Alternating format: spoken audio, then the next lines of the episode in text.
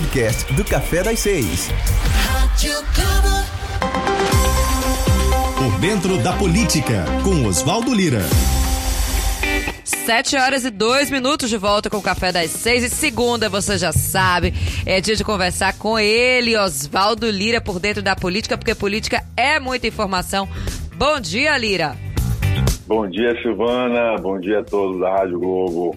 Sempre muito bom começar ouvindo e falando com vocês. Ah, sempre muito bom. Você Osvaldo já merece Lira. prêmio porque reconheceu a voz, o que é dificílimo, não é, Rita Batista? Exatamente. Oswaldo Lira É eu impossível não reconhecer a voz de Silvana Freire e de Rita Batista. Olha, tá vendo aí? Isso é que é um ouvido direito, minha gente. Direito. A, a terra tremeu, a terra tremeu Bom na dia, sua Rita. casa. Bom dia, meu bem. É, A pergunta de hoje é essa para as pessoas. A terra tremeu na sua casa? Não tremeu. Ah. Não tremeu, mas eu acompanhei de perto aí essa loucura da Bahia, gente. Só falta gear agora, né? Só falta nevar. É só o que falta a terra mesmo. tremeu, mudou de cor, as pessoas estão realmente se questionando o que é que está acontecendo, mas aí é a vontade de Deus. Quando essas coisas acontecem, a gente não tem muita explicação, até a ciência explicar o que realmente aconteceu. Mas fica aí o alerta e o susto, né? Imagina quem estava naqueles locais onde teve um tremor mais intenso, o desespero que não deu. Claro. E assim, Na, muito... na- na casa de vocês a terra tremeu? Olha, eu, eu já disse que lá em casa, no centro da cidade, tem um terremoto particular há quase três anos. Então eu não fiz distinção. Porque a terra treme, meu amor. A terra treme verdadeiramente. Então eu não consegui. Luiz fa- Martim, meu Deus. Não consegui fazer essa distinção, não. Mas um dos primeiros portais a colocarem a imagem, né, que nos chama atenção, nos chocou a todos, foi muita informação. Eu contei aqui de manhã cedo, foi isso. Que eu, que eu vi o povo indo pra janela, né, logo de manhãzinha, assim, no domingo. Eu falei, bom, alguma coisa tá acontecendo que eu não percebi ainda. E aí, quando eu abri o Instagram. Já estava lá no Muita Informação eh, os relatos dos moradores, aquelas imagens né, do, do, do supermercado das coisas caindo e, e o povo nas redes sociais já falando que em Mata Escura, no Cabula 6, na Caixa d'Água, em Castelo Branco, vários pontos da cidade tinham sentido a terra tremer. Eu falei, ih, menino, deixa eu ver o que, é que o Oswaldo já, já colocou e já estava lá, né, no E a portal. Margosa voltou a tremer depois de todos os, os principais lugares aí no Recôncavo. A Margosa ainda teve mais abalos sísmicos, então. É, aguardar, acompanhar, a Defesa Civil está em cima para poder acompanhar, monitorar. E não tem muito o que a gente fazer além de ficar atento e, e continuar mantendo o nível de atenção. Exatamente. E tentando controlar a ansiedade, porque algumas pessoas, com tudo isso que está acontecendo, e mais essas, eh, eh, essas manifestações né, climáticas da natureza e etc., as pessoas ficam um tanto mais ansiosas mesmo, temerosas né, com tudo. Enfim, calma, gente. Respira e calma, porque ainda tem eleição, viu?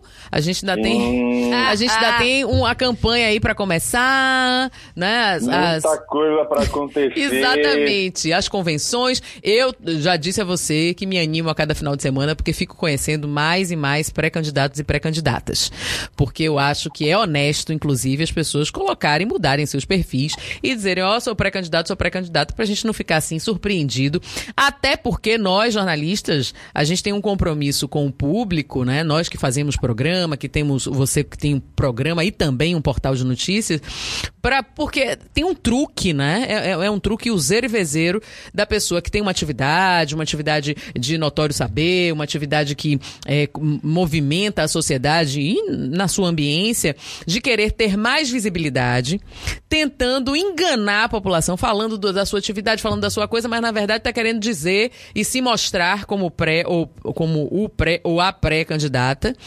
E, e aí depois a gente descobre, ó, fulano é candidato. Depois da convenção, fulano era, era candidato, tava dando entrevista falando do, é, enfim, né, escolhendo um, um tema, um assunto. Então eu acho que é honesto que as pessoas digam que são pré-candidatas e pré-candidatos e as suas intenções, minha gente, porque depois a gente fica descobrindo que na verdade aquele discurso todo, né, aquela conversa toda bonita, já era base para sua campanha, né, Oswaldo? Sim, concordo. E agora não tem mais jeito. Quem é candidato vai ter que colocar a cara na rua, literalmente. A gente está aí na véspera do, do, do processo. Na verdade, ah, começa hoje o período das convenções, é o período oficial. Vai até o dia 16 de setembro. onde os partidos vão ter que fazer reuniões, a maioria vai ser virtual, para justamente apresentar seus candidatos e oficializar suas chapas, o que leva o movimento da política para ganhar uma outra visibilidade junto à sociedade. A gente sabe que a campanha ela foi atingida diretamente aí pela pandemia. Durante muito tempo não teve espaço para se falar de política, mas até esse novo retorno que a gente tem feito ao convívio social, aos shoppings, ao comércio, uh, dá uma sensação de mais normalidade, apesar de não estar tá nada normal, a verdade é essa, né? mas a gente percebe o movimento dos políticos e da política muito mais intenso. As pessoas já estão começando a fazer campanha, já estão começando a ir para as ruas. Eu conversei esse final de semana com o publicitário Fernando Barros, que é um dos publicitários mais importantes do país, baiano, onde ele fala justamente que a campanha esse ano vai tomar um, um corpo e uma visibilidade muito grande. A campanha de vereador, de prefeito, é uma campanha estratégica que está perto das pessoas. O vereador é o primeiro elo de, de ligação da população com a política, está perto de casa, está na ponta, é o primeiro a ser socorrido. Então, vai assumir um nível de, de, de relevância muito grande e Fernando Barros fala que a eleição ela funciona como um reset no computador. Você reinicia o processo de esperança, né? Porque você ah, vem aí de quatro anos de uma eleição ou de uma gestão. Algumas são bem avaliadas quando o prefeito Assílio Neto, mas tem muita cidade do interior, tem muita cidade do Brasil afora. As pessoas estão contando os dias para se verem livres dos prefeitos uhum. e das equipes que estão no comando. Então, a eleição é uma festa da democracia, sim. E como o advogado Tiago Aires, especialista em direito eleitoral, fala, esse ano, muito mais do que uma festa da democracia, a eleição vai ser uma, um, um, um movimento de uh, cumprir o rito obrigatório da eleição, que é uma festa importante de fortalecer a democracia, de dar poder ao povo para decidir o futuro da nação, do seu estado. Então, o vereador que está na ponta, que está nesse processo de intermediação, assume uma importância muito grande. A gente já começou a ver pelas redes sociais, pelas movimentações que já estão começando a se movimentar assim. Muitas reuniões estão começando a acontecer em formatos menores. Longe daquelas aglomerações que a gente sempre viu no período de campanha, de gente, de bandeira, de corre-corre. Acho que esse ano vai ser um pouco diferente.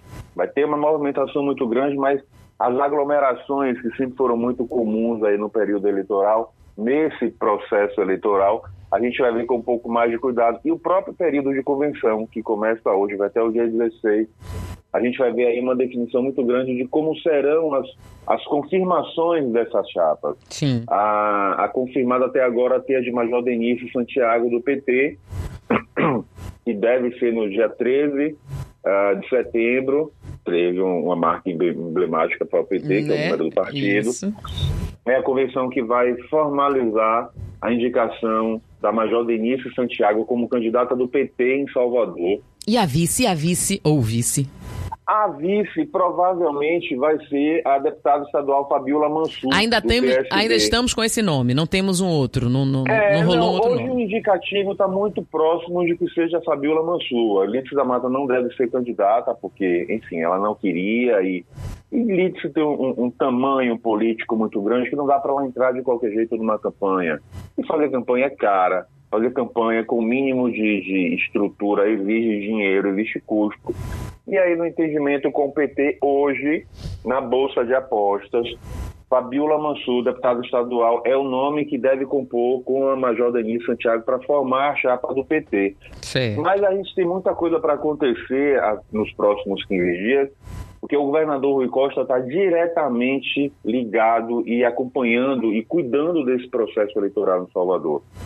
Ele, apesar de ele ter chamado o, o ex-governador Jaquim Wagner para cuidar da articulação política nas 50 maiores cidades da Bahia, na capital, em Salvador, Rui vai e já está tomando a linha de frente nesse processo de discussão.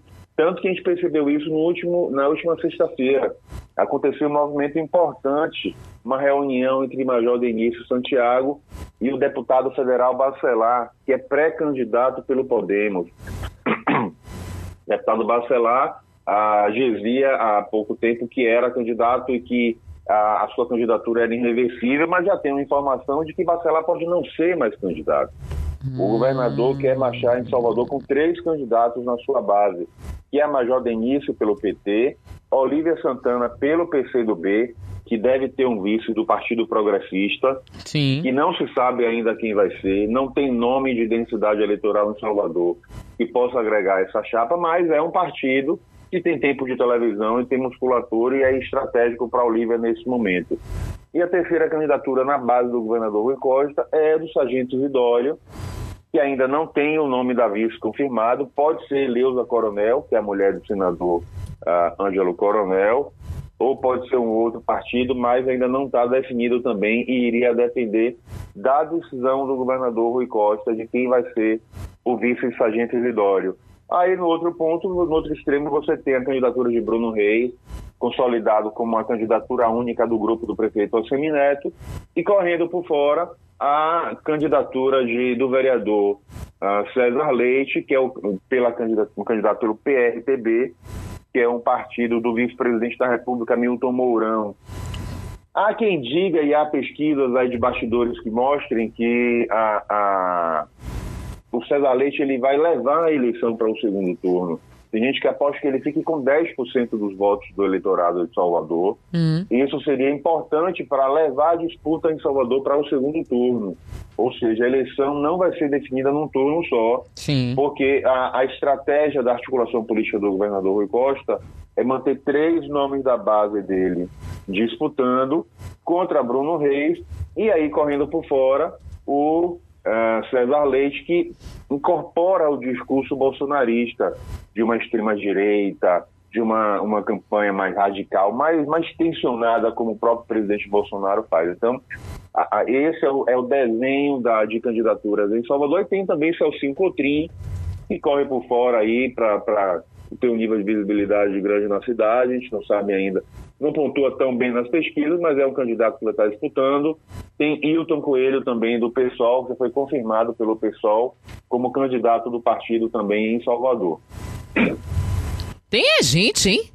É muita gente, é muita informação, se literalmente, confir... Se confirmar todo mundo, são oito? Eu contei certo?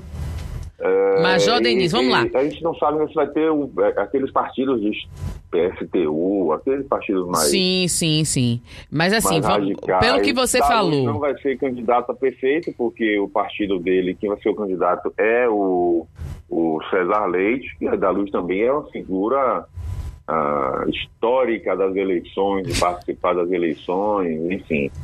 Não sei se ele vai ser candidato a vereador, é uma boa pergunta. Eu vou até atrás dele para saber se ele, se ele vai tentar uma vaga na Câmara de Vereadores ou não. Então a gente tem movimentação acontecendo não só aqui em Salvador, como no interior também, meninas. Feira de Santana está fervilhando, a cidade mais importante do é. interior, a maior cidade do interior da Bahia. A gente tem aí a candidatura de Colbert Martins, que é o atual prefeito, que sucedeu o ex-prefeito José Ronaldo. Zé Ronaldo é a principal liderança política de feira, mas estava se resguardando, para não dizer que ele estava se escondendo no processo eleitoral. Uhum. E na, na, semana passada, nos últimos dias, ele, ele participou de um evento virtual onde ele confirmou o apoio à pré-candidatura e à candidatura de reeleição de Colbert Martins, mas o cenário não é muito favorável para Colbert Martins em feira, não. A gente tem aí uma divisão da base do, do José Ronaldo, que foi candidato a governador na última eleição, e a gente tem o, a confirmação da candidatura do deputado José de Arimateia, pelo Republicanos. A gente tem aí a confirmação da pré-candidatura da professora Daiane Pimentel, que é presidente do PSL na Bahia, o antigo partido de Bolsonaro. A gente tem aí a candidatura em feira de Carlos Geilson, que é do Podemos, que é um partido que está na base do governador Rui Costa, que vai também para a briga contra a Colbert. E tem o próprio deputado federal Zé Neto, que é pré-candidato do PT, que é um nome importante aí, que já tentou eleição várias vezes em feira. Então, há um indicativo de que o cenário lá seja definido na eleição do ano em dois turnos, já que Feira é uma cidade que pode ter dois turnos. Então, vai ter muita, vai ter muita discussão e vai ser uma eleição bem disputada, porque Colbert tem um desgaste muito grande, tem um desgaste natural, tem a questão da pandemia, tem muitas críticas e muita gente fala do cansaço do grupo político de Zé Ronaldo. São 20 anos controlando a prefeitura de Feira de Santana, então uhum. As pesquisas mostram uma necessidade e um desejo muito grande da população de oxigenar, de renovar os quadros no comando do município. Então, vamos acompanhar aí, que vai ter muita informação também nos próximos dias para a gente acompanhar sobre Feira que é uma cidade importante aí do interior baiano. E, o, Oswaldo, a gente está conversando com o Oswaldo Lira por dentro da política, o nosso quadro de toda segunda-feira às 7 horas da manhã, ele está falando sobre a corrida, né, para os palácios, para o executivo municipal e também para a vereança, a gente já falamos de Salvador, estávamos falando sobre Feira de Santana. Tem uma outra coisa, o que, é que você está sentindo do eleitorado? Né? O que é que você tem percebido do eleitorado? Porque eu tô vendo as pessoas meio assim, esperando as coisas acontecerem, sabe? Tipo, ah, tem que votar mesmo, eu tenho que ir lá mesmo. Tem essa, esse chamamento aí, que foi destaque, inclusive, no Muita Informação também. Esse chamamento para os mesários. Falamos a semana passada com Jaime Barreiros do, do TRE sobre isso também, essa forma diferente, né, por conta da, da pandemia, de chamamento e treinamento é, de modo remoto, através do, da internet mas eu não sei, não sei. Tô achando o povo meio anestesiado, assim, mais preocupado com outras questões. Claro, quem tá no meio, quem é correligionário, quem é assessor político e tal, é outra vibe.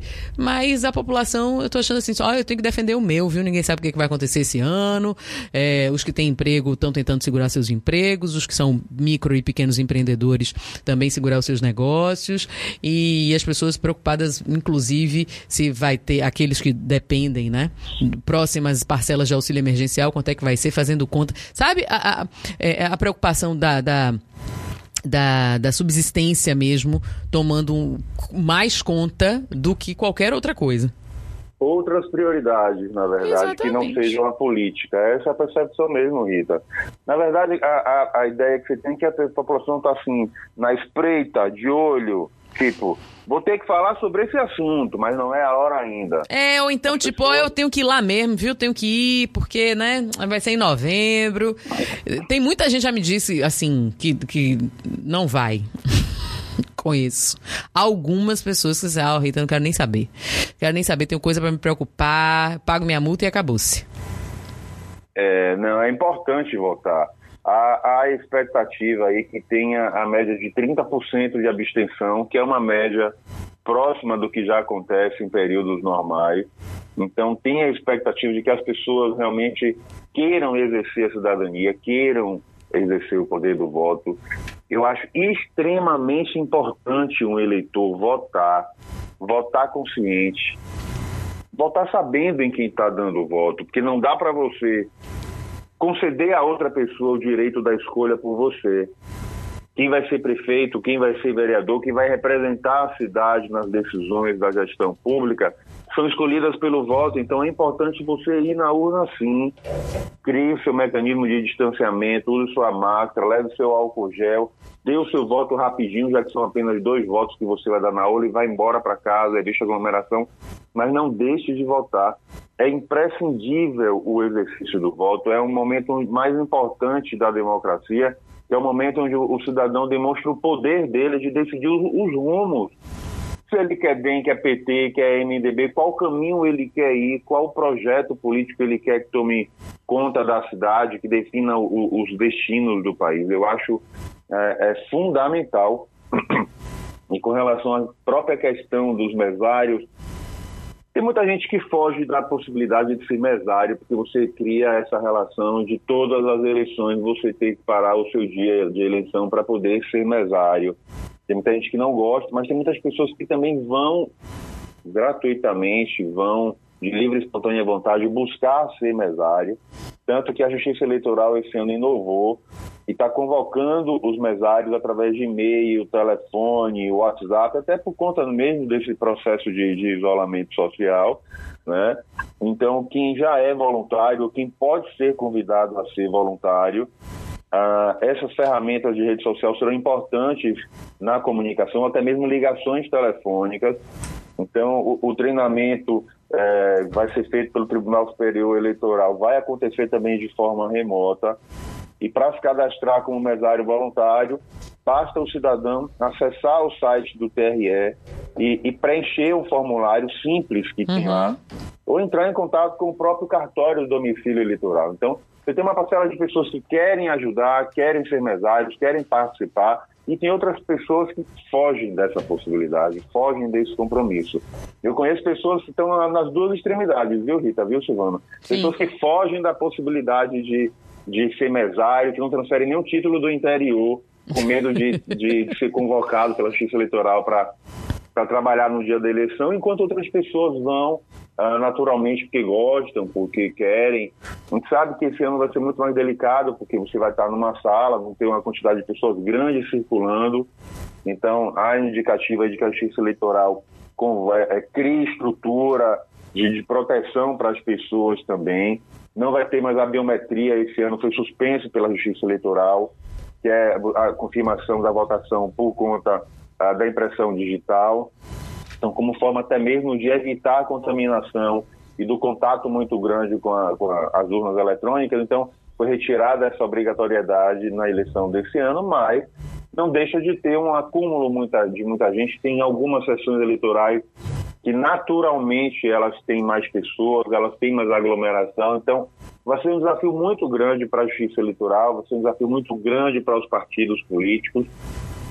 Usando como base a última eleição, foram 156 milhões de pessoas nas ruas de, é, é, depositando o seu voto na última eleição municipal. Então é um contingente muito grande de pessoas circulando pelo Brasil.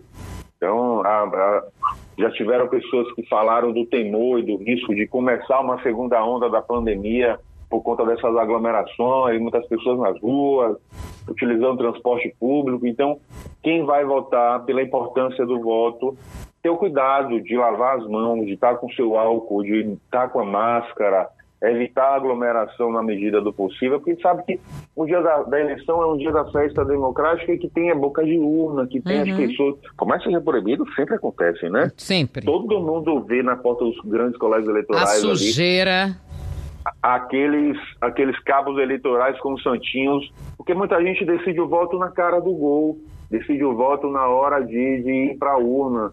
Muita gente não tem um indicativo, não tem um, um, um cuidado muito grande de pensar antes, de conhecer um pouco o candidato.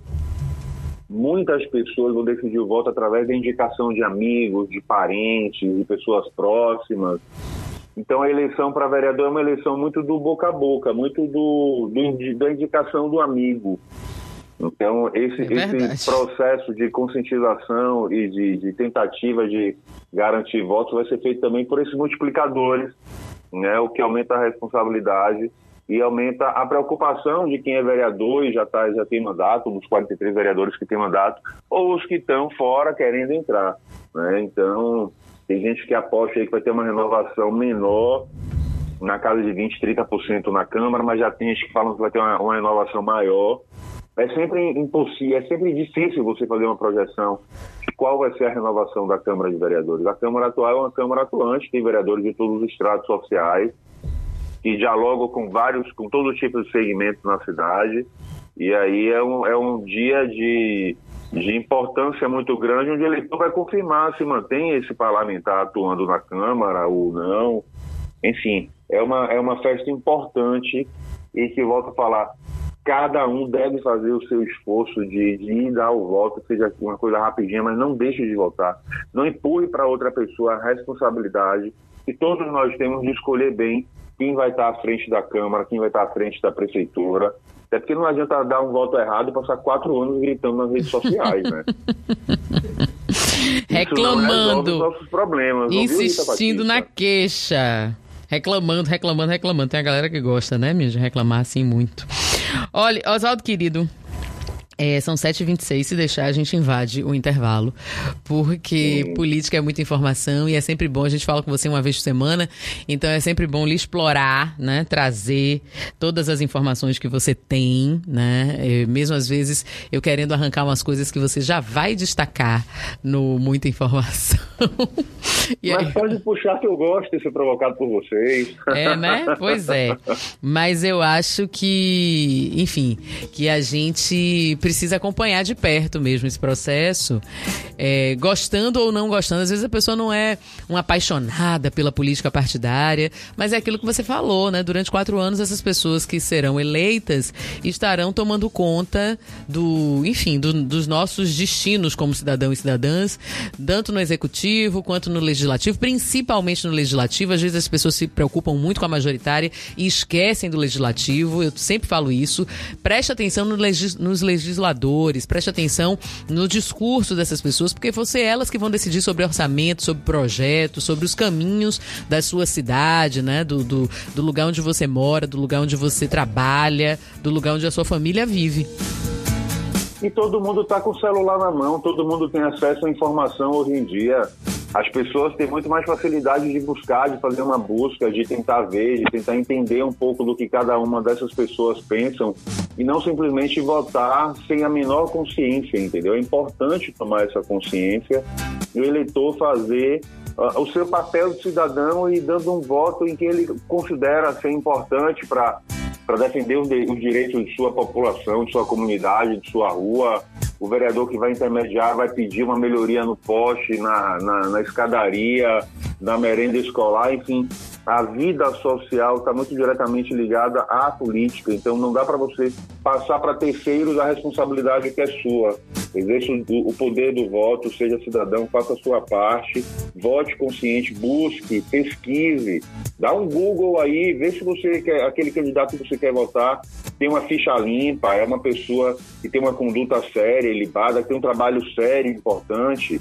Né? Tem muita gente doida que aparece aí querendo ser candidato também, que não tem a menor condição de ser. Então, cabe a você, cidadão, eleitor, fazer uma busca, pesquisar, conhecer um pouco mais do seu candidato e votar certo. A eleição está chegando. É. Eu falei aí, o processo de convenção já está permitida legalmente até o dia 16 a gente vai ter a confirmação aí desses cenários, dessas chapas todas, então vamos aguardar sendo os próximos capítulos, mas com importância sempre do eleitor, do cidadão, como o principal artífice desse processo. Geraldo. Geraldo. Oswaldo Lira. é porque eu abri o Instagram aqui, meu filho. Eu tenho que falar para lhe perguntar sobre um negócio. Por que as camisas iguais? Oi? Você sabe o que é que eu tô falando? Não. Não, né? Então tá, eu vou te mandar no WhatsApp. Eu quero saber por que essas camisas iguais. Ah, sim. Eu abri sim. o Instagram aqui. É, aí. Aham. É, agora, posso... agora todo eu mundo quer saber. Tem vontade só de criar uma identidade visual. Mas não tá bom, não. É. Oswaldo Lira! Obrigada.